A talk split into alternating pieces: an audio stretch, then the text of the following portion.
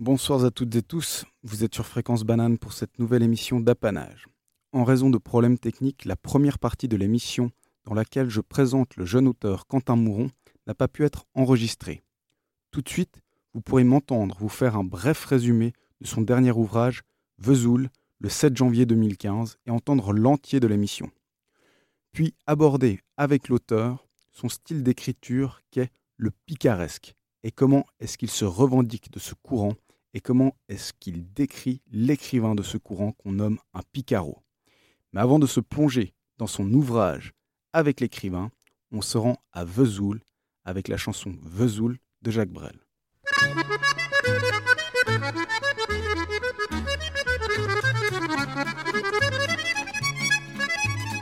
T'as voulu voir Vierzon et on a vu Vierzon. T'as voulu voir Vesoul et on a vu Vesoul. T'as voulu voir Honfleur et on a vu Honfleur. T'as voulu voir Hambourg et on a vu Hambourg. J'ai voulu voir Anvers, on a revu Hambourg. J'ai voulu voir ta sœur et on a vu ta mère. Comme toujours. T'as plus aimé Vierzon, on a quitté Vierzon. T'as plus aimé Vesoul, on a quitté Vesoul. T'as plus aimé Honfleur, on a quitté Honfleur. T'as plus aimé Hambourg, on a quitté Hambourg. T'as voulu voir Anvers, on a vu que c'est Faubourg. T'as plus aimé ta mère, on a quitté ta sœur. Comme toujours.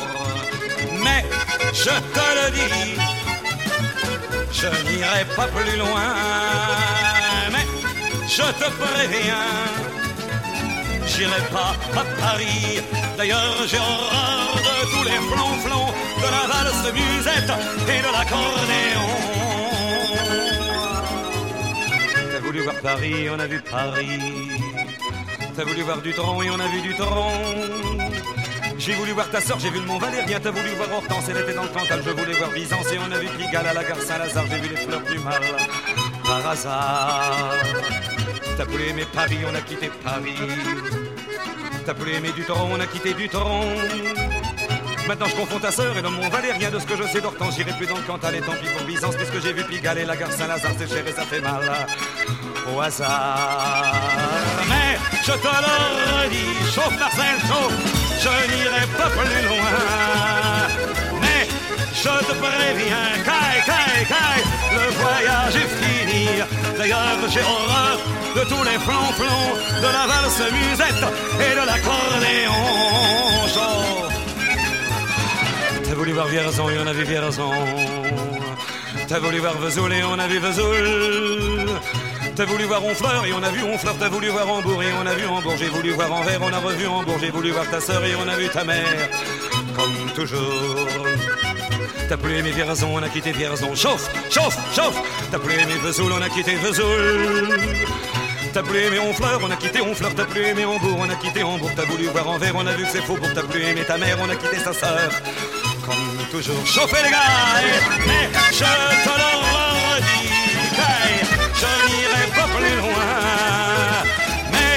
je te préviens, j'irai pas à Paris. D'ailleurs, j'ai horreur de tous les plans-plans, de la valse musette et de l'accordéon. T'as voulu voir Paris, on a vu Paris. T'as voulu voir du tronc et on a vu du tronc. J'ai voulu voir ta sœur, j'ai vu le Mont Valérien. T'as voulu voir Hortense, elle était dans le Cantal. Je voulais voir Byzance et on a vu Pigalle.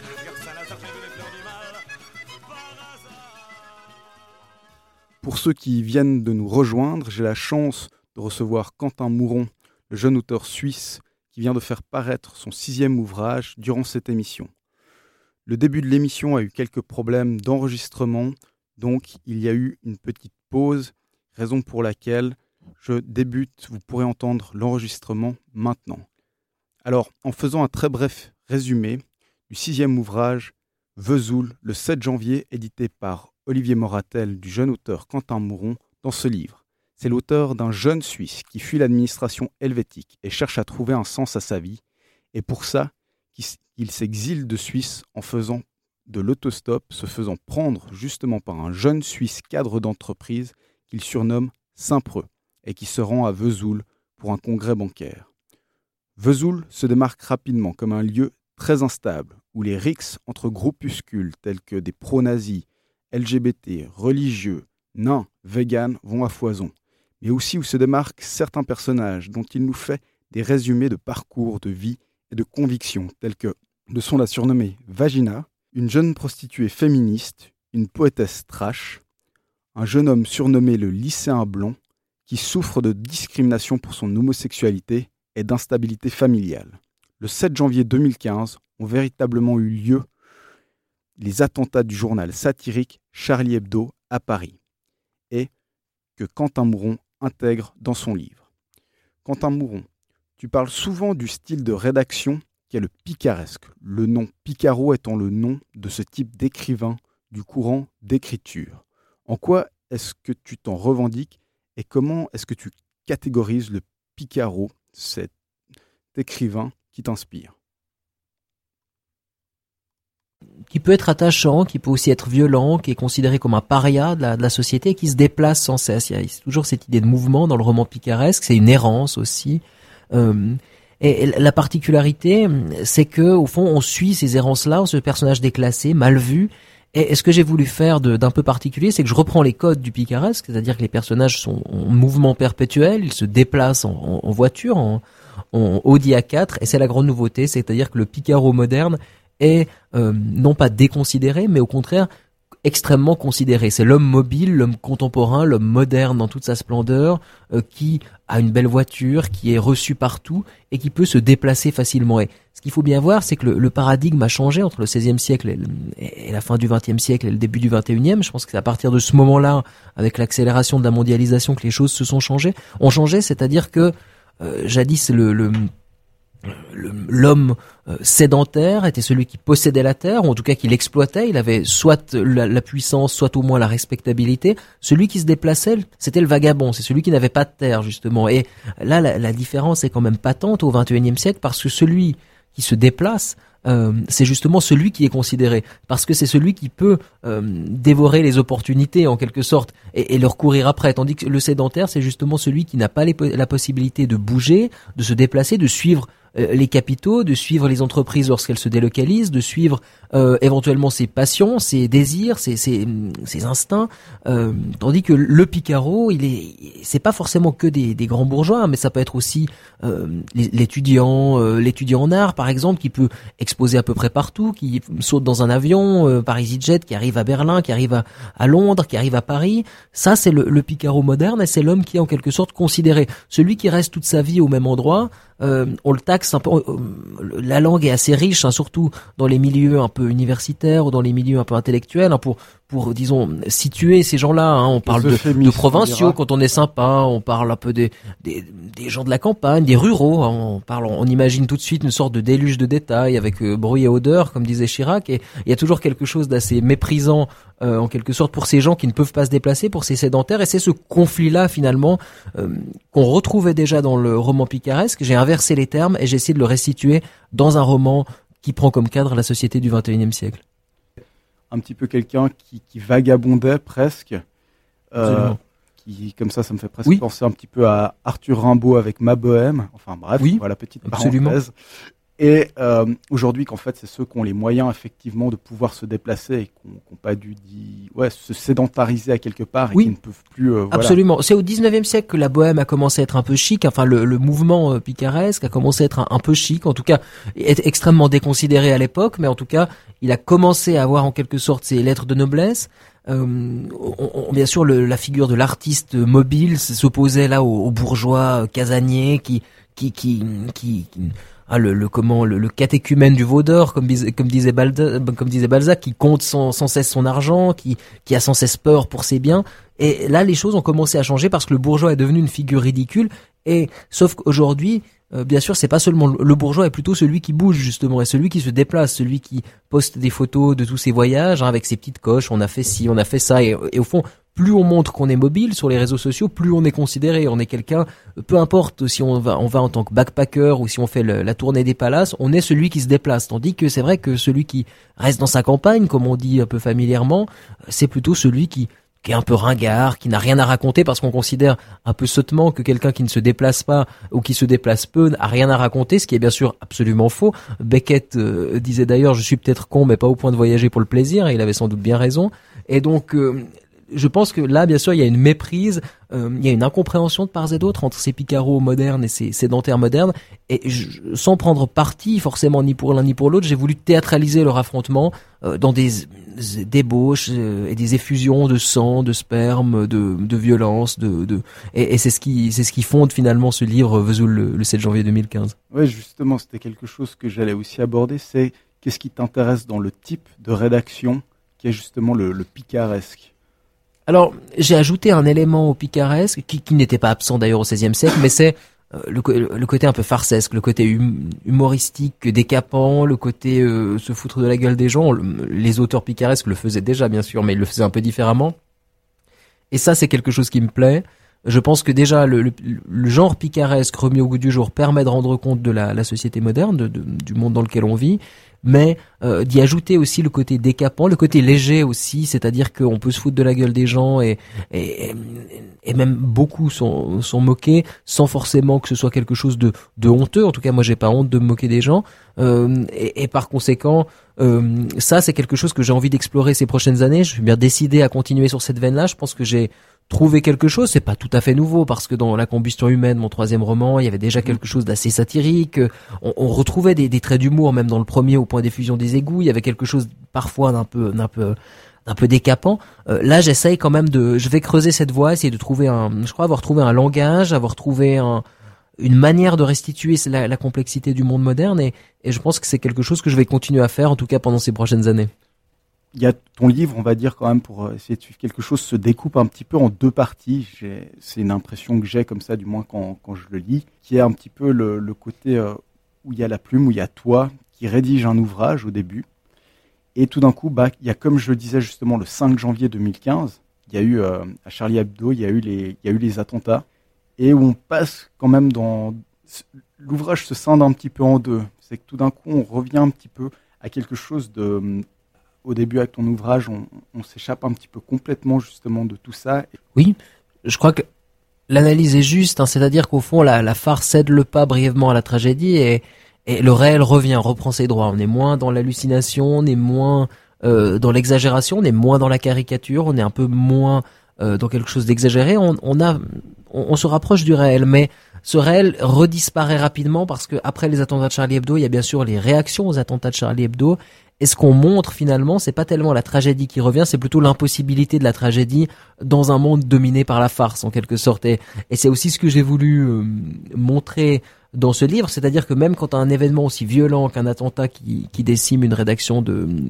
ici je crois qu'il y a une quinzaine de morts, hein, de, qui décime une rédaction entière, c'est quelque chose de choquant, de violent, euh, non seulement parce que c'est un nombre de morts important, mais aussi parce que les circonstances sont tragiques, mais encore davantage parce qu'il y a aussi la question du symbole, de ce que ça représente en termes de liberté d'expression, de, de tuer euh, et de détruire une rédaction, mais rapidement, une fois que le choc est passé, on voit que la farce reprend ses droits, l'absurde reprend ses droits. On invite, qu'est-ce qu'on fait? On invite immédiatement euh, tous les, dictateurs du monde entier pour une marche dans Paris.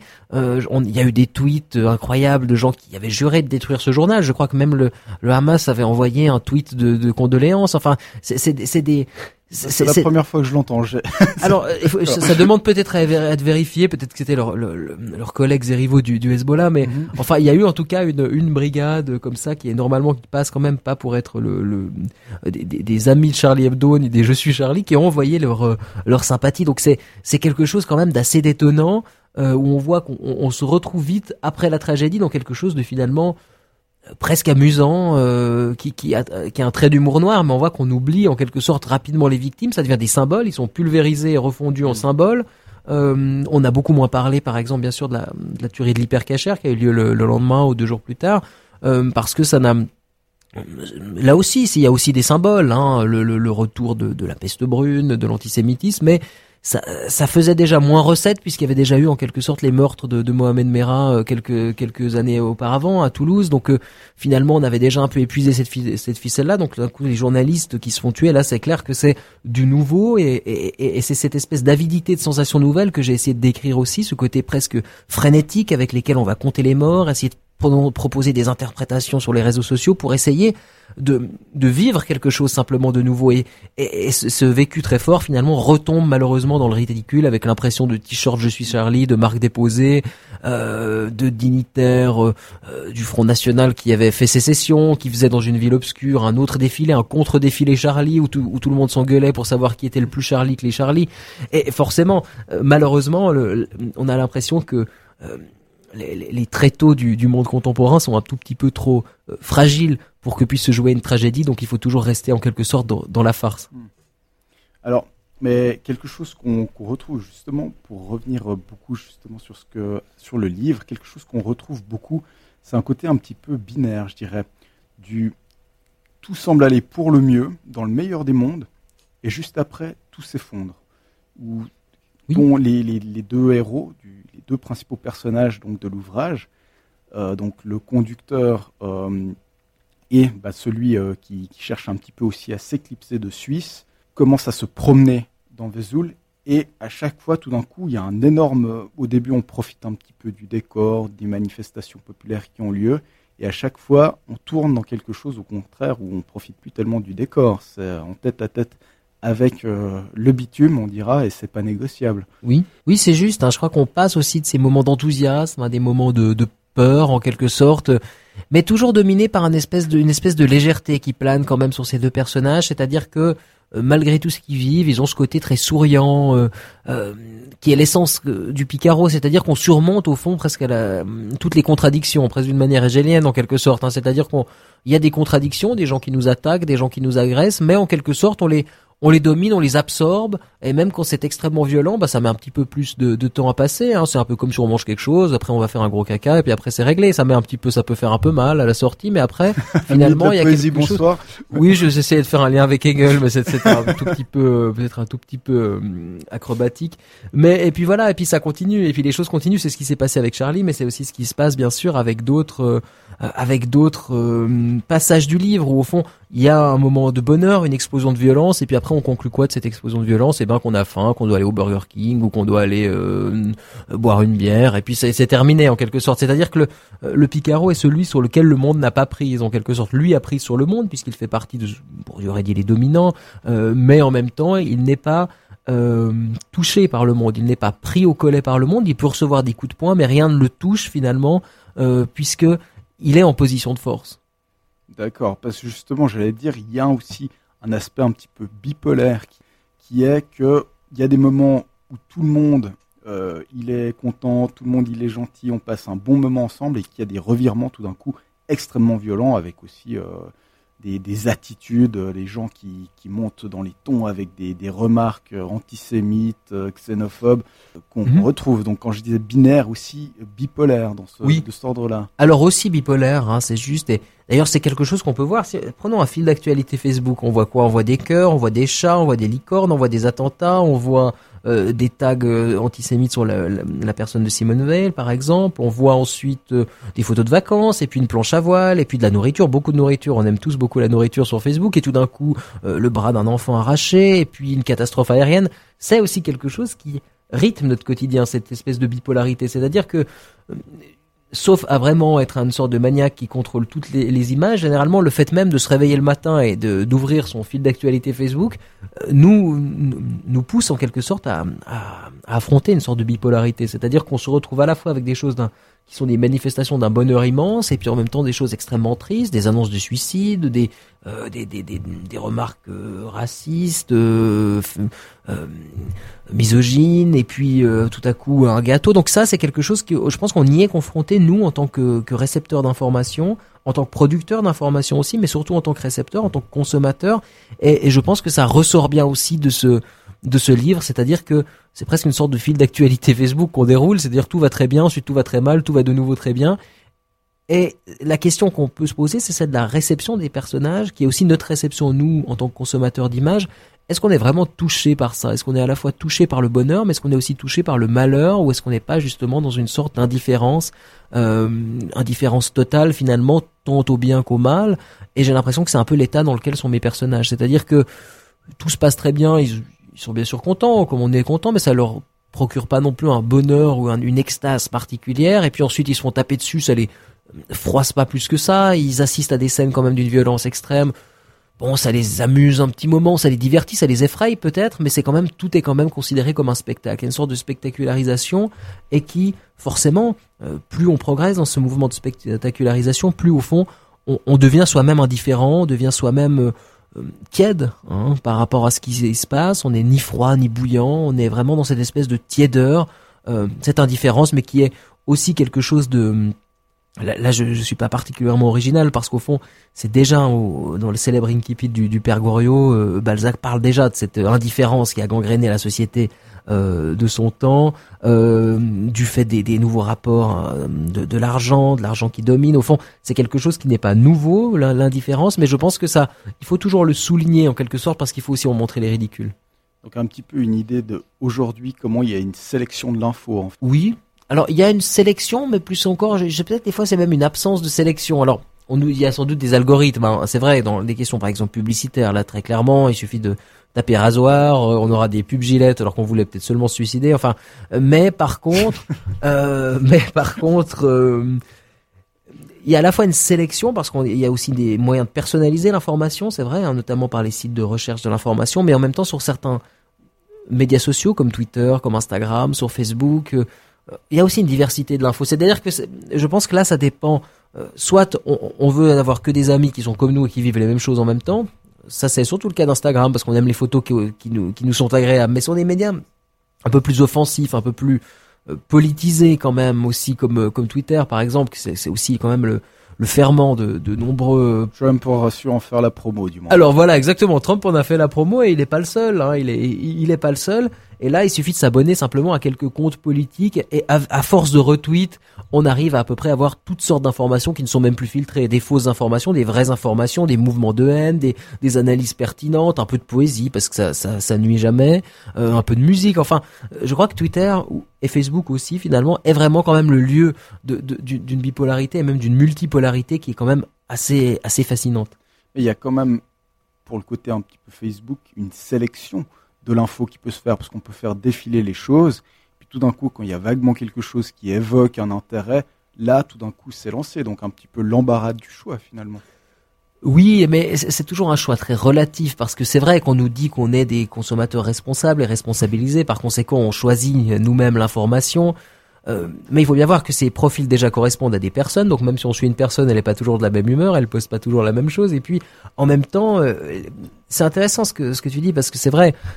On nous dit qu'on est dans une époque d'information très formatée où tout le monde est censé lire la même chose ou lire ce qu'il veut, rester dans l'entre-soi, mais en même temps, c'est pas tout à fait ce qui se passe si on regarde. Bien sûr qu'il y a un entre-soi qui se crée, mais en même temps, euh, d'un autre côté, on voit aussi toutes sortes d'images qu'on n'aurait peut-être pas envie de voir non plus de bon matin, hein, des gens qui, ont, qui nous montrent leurs orteils jaunâtres, leur, euh, et ça c'est pas forcément maîtrisable. Alors c'est clair qu'à terme, quand on est des spécialistes des réseaux sociaux, on peut dire bon, moi j'ai envie de voir que ce type de publication, j'ai envie de voir que des publications artistiques, que des publications politiques. C'est vrai qu'on peut le faire avec un tout petit peu de maîtrise, mais il faut bien voir qu'aujourd'hui la plupart des gens qui sont sur, notamment sur un réseau social comme Facebook, sont des gens quand même relativement âgés, c'est plus les tout jeunes, souvent ce sont des gens qui maîtrisent peut-être pas moins bien que nous les outils euh, des technologies et qui balancent à peu près n'importe quoi. Moi j'ai connu des gens qui balançaient des photos de leurs vacances, mais parce qu'ils étaient sûrs qu'en fait ils enregistraient sur Facebook, hein. donc il y avait des photos de leur, de leur femme à poil, des photos de leur... parce qu'ils étaient simplement sûrs que c'était un disque dur. Donc euh, toute cette mauvaise maîtrise-là des, des, outils fait que finalement il y a un éclatement des contenus et on est susceptible d'à peu près voir n'importe quoi dans une sorte de somptueuse indifférence. D'accord, j'en suis pas arrivé jusque-là pour être honnête sur Facebook et c'est justement un petit morceau qu'on s'écoute qui s'appelle Be Honest.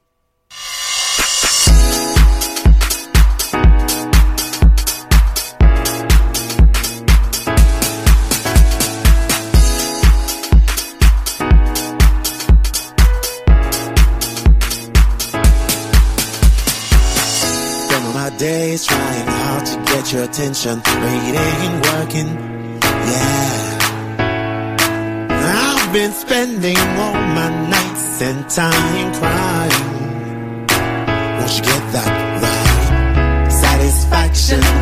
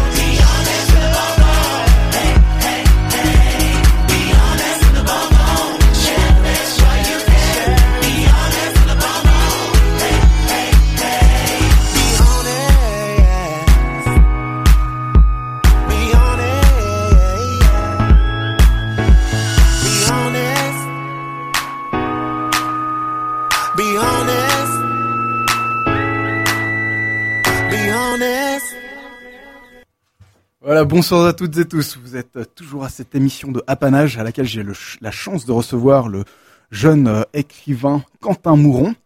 Salut. bonjour. Et euh, pour parler justement de ton dernier ouvrage qui est le 7 janvier 2015, mais décidément j'oublierai à chaque fois de dire Vesoul, le 7 janvier 2015. Désolé, ça, ça... ça a coupé. voilà, c'est un, c'est un très bon prétexte. Et on, donc on, on parle un petit peu de, cet ouvrage depuis un moment, mais il y, a deux, trois choses sur lesquelles qui, interpellent comparé à l'entier de l'ouvrage qui se démarquent un petit peu, qui sont justement deux personnages sur qui tu t'arrêtes, qui sont euh, Vagina et le, lycéen blond. Alors, on est au milieu de, manifestations qui ont lieu, hein, qui culturelles, puis ensuite bon, qui dégénèrent, mais à chaque fois, au mieux, malgré euh, de, des différents groupes qu'on voit euh, sur place, tu t'arrêtes sur ces deux personnages. Pourquoi? Je crois que ce sont pas de, sont deux personnages qui, qui me touchent, en tout cas qui, qui m'intéresse particulièrement le lycéen blond puisqu'il va être ensuite à la fin le compagnon de route de, de Saint-Preux et du narrateur et puis on va même je, je, je, grille un petit peu mes, mes cartes mais enfin on va même le retrouver dans, la, dans une suite que je suis en train d'écrire. Ah, euh, ma question suivante. C'est vrai. ça bah. se termine avec euh, lui effectivement enfin Bref. Exactement. on les embarque, on l'embarque en voiture et puis Vagina, c'est un des seuls personnages qui revient de manière récurrente. Donc les deux, au fond, c'est pas seulement des personnages qui font partie d'un décor comme les autres, ce sont deux personnages euh, qui ont une, une, vraie importance pour le récit au même titre euh, que le personnage principal. Euh, donc le narrateur est Saint-Preux également. Donc c'est vraiment un roman avec qui ont, ces sont des personnages qui ont une importance et c'est un roman qui intègre ces personnages entièrement, c'est-à-dire qu'ils sont pas juste des éléments de décor dont on se moque une fois et qui reviennent plus. C'est pour ça que j'ai voulu quand même marquer cette différence-là entre plusieurs types de personnages. Mais parce que quand tu dis que que Vagina par exemple, elle t'intéresse plus. Comment euh, comment ça? Parce qu'elle revient régulièrement. C'est un personnage assez drôle qui revient souvent. Ce qu'il faut bien voir, c'est que je sais pas s'il m'intéresse plus, mais en tout cas, c'est vrai que c'est j'ai renoncé dans ce roman à, à, parler des origines, à parler notamment euh, des d'où venaient les personnages, d'où vient le narrateur. Alors on a quelques éléments bien sûr, mais on n'a pas de biographie précise où il est né, qu'est-ce qu'il mhm. qu'est-ce qu'il a fait.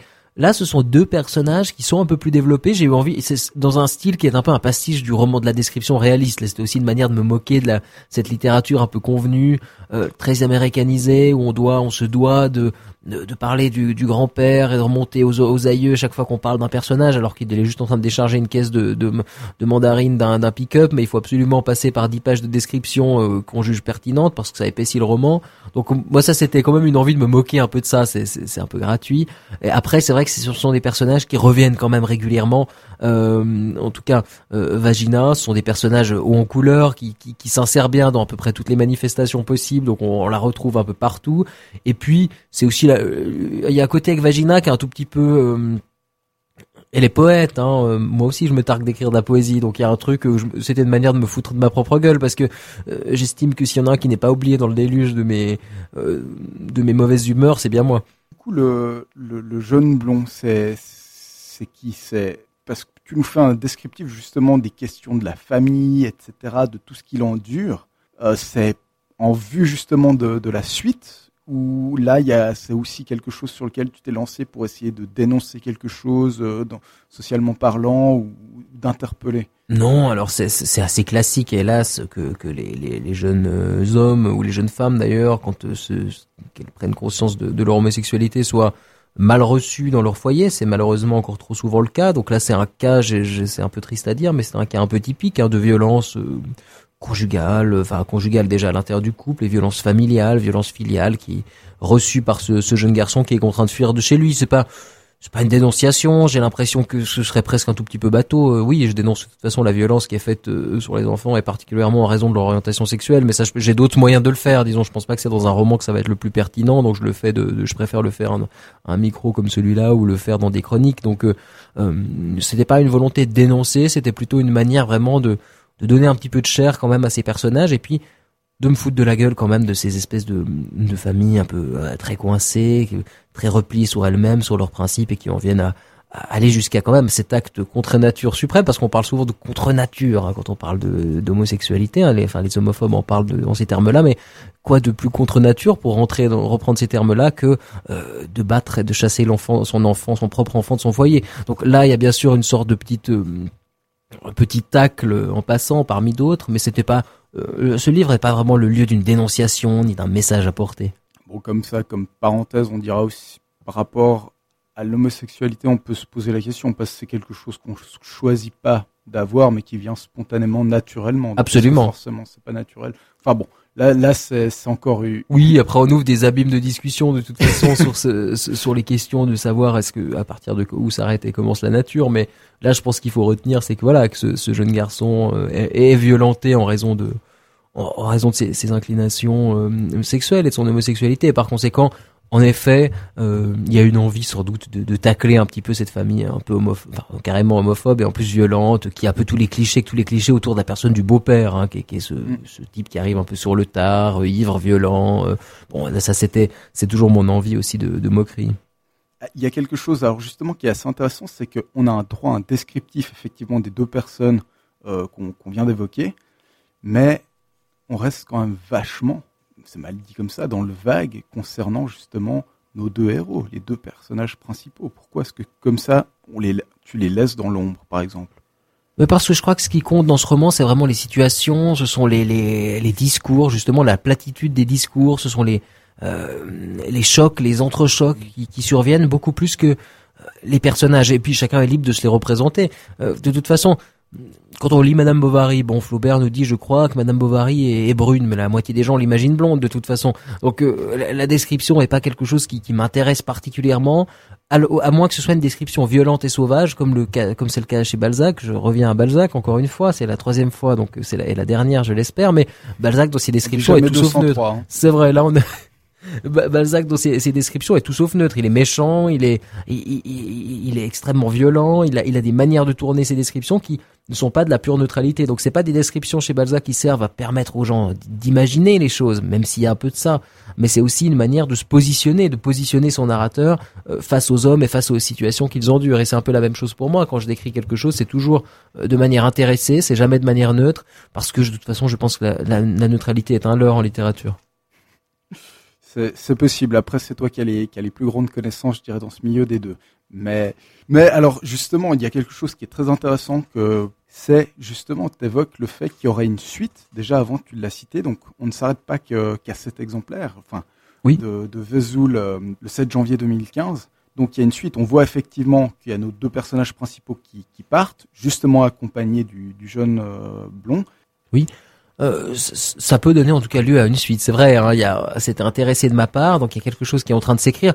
Même si je ne sais pas pour quand ce sera, parce que j'ai normalement un recueil de poèmes qui doit apparaître cet automne. Euh, j'ai la possible publication de mon mémoire sur euh, Jean Lorrain. Enfin, c'est des choses qui doivent être discutées encore, mais c'est quelque chose qui me tenterait. Je suis en train d'écrire un, un essai sur Valérie. J'ai, voilà, il y a beaucoup de choses qui, qui, qui, sont en train de mijoter dans la marmite, mais il y a une place déjà pour la suite, en tout cas pour quelque chose qui serait de l'ordre de la suite, qui euh, essaye de, de, poursuivre cette exploration du monde contemporain, qui est le monde contemporain surtout de, l'Europe de l'Ouest, pas seulement du monde francophone, mais un peu du, de l'entier du monde de, de, l'Europe de l'Ouest, hein, c'est-à-dire avec, euh, enfin, euh, grande Europe de l'Ouest, mais avec, disons, les, les pays qu'on considère comme soit l'Allemagne, la France, l'Italie, enfin des pays qui sont, et la Suisse bien sûr, qui sont pris dans ce, ce mouvement-là, dans cette déchirure-là entre Picaro et sédentaire, et je pense que c'est quelque chose qui a encore, disons, qui va m'amener encore de la matière. Il y a une matière immense que je récolte chaque jour, hein, que ce soit par les, faits divers, par la lecture des, journaux. Et euh, il y a encore quelque chose à dire sur ces convulsions-là. Ok, bah merci beaucoup euh, Quentin Mouron d'être venu à cette émission. Merci de m'avoir reçu, c'était très sympa. Merci. Et donc, euh, petite promo, c'est Quentin Mouron qui était mon invité pour son nouvel ouvrage Vesoul le 7 janvier 2015. Foncez l'acheter si ce n'est pas encore fait.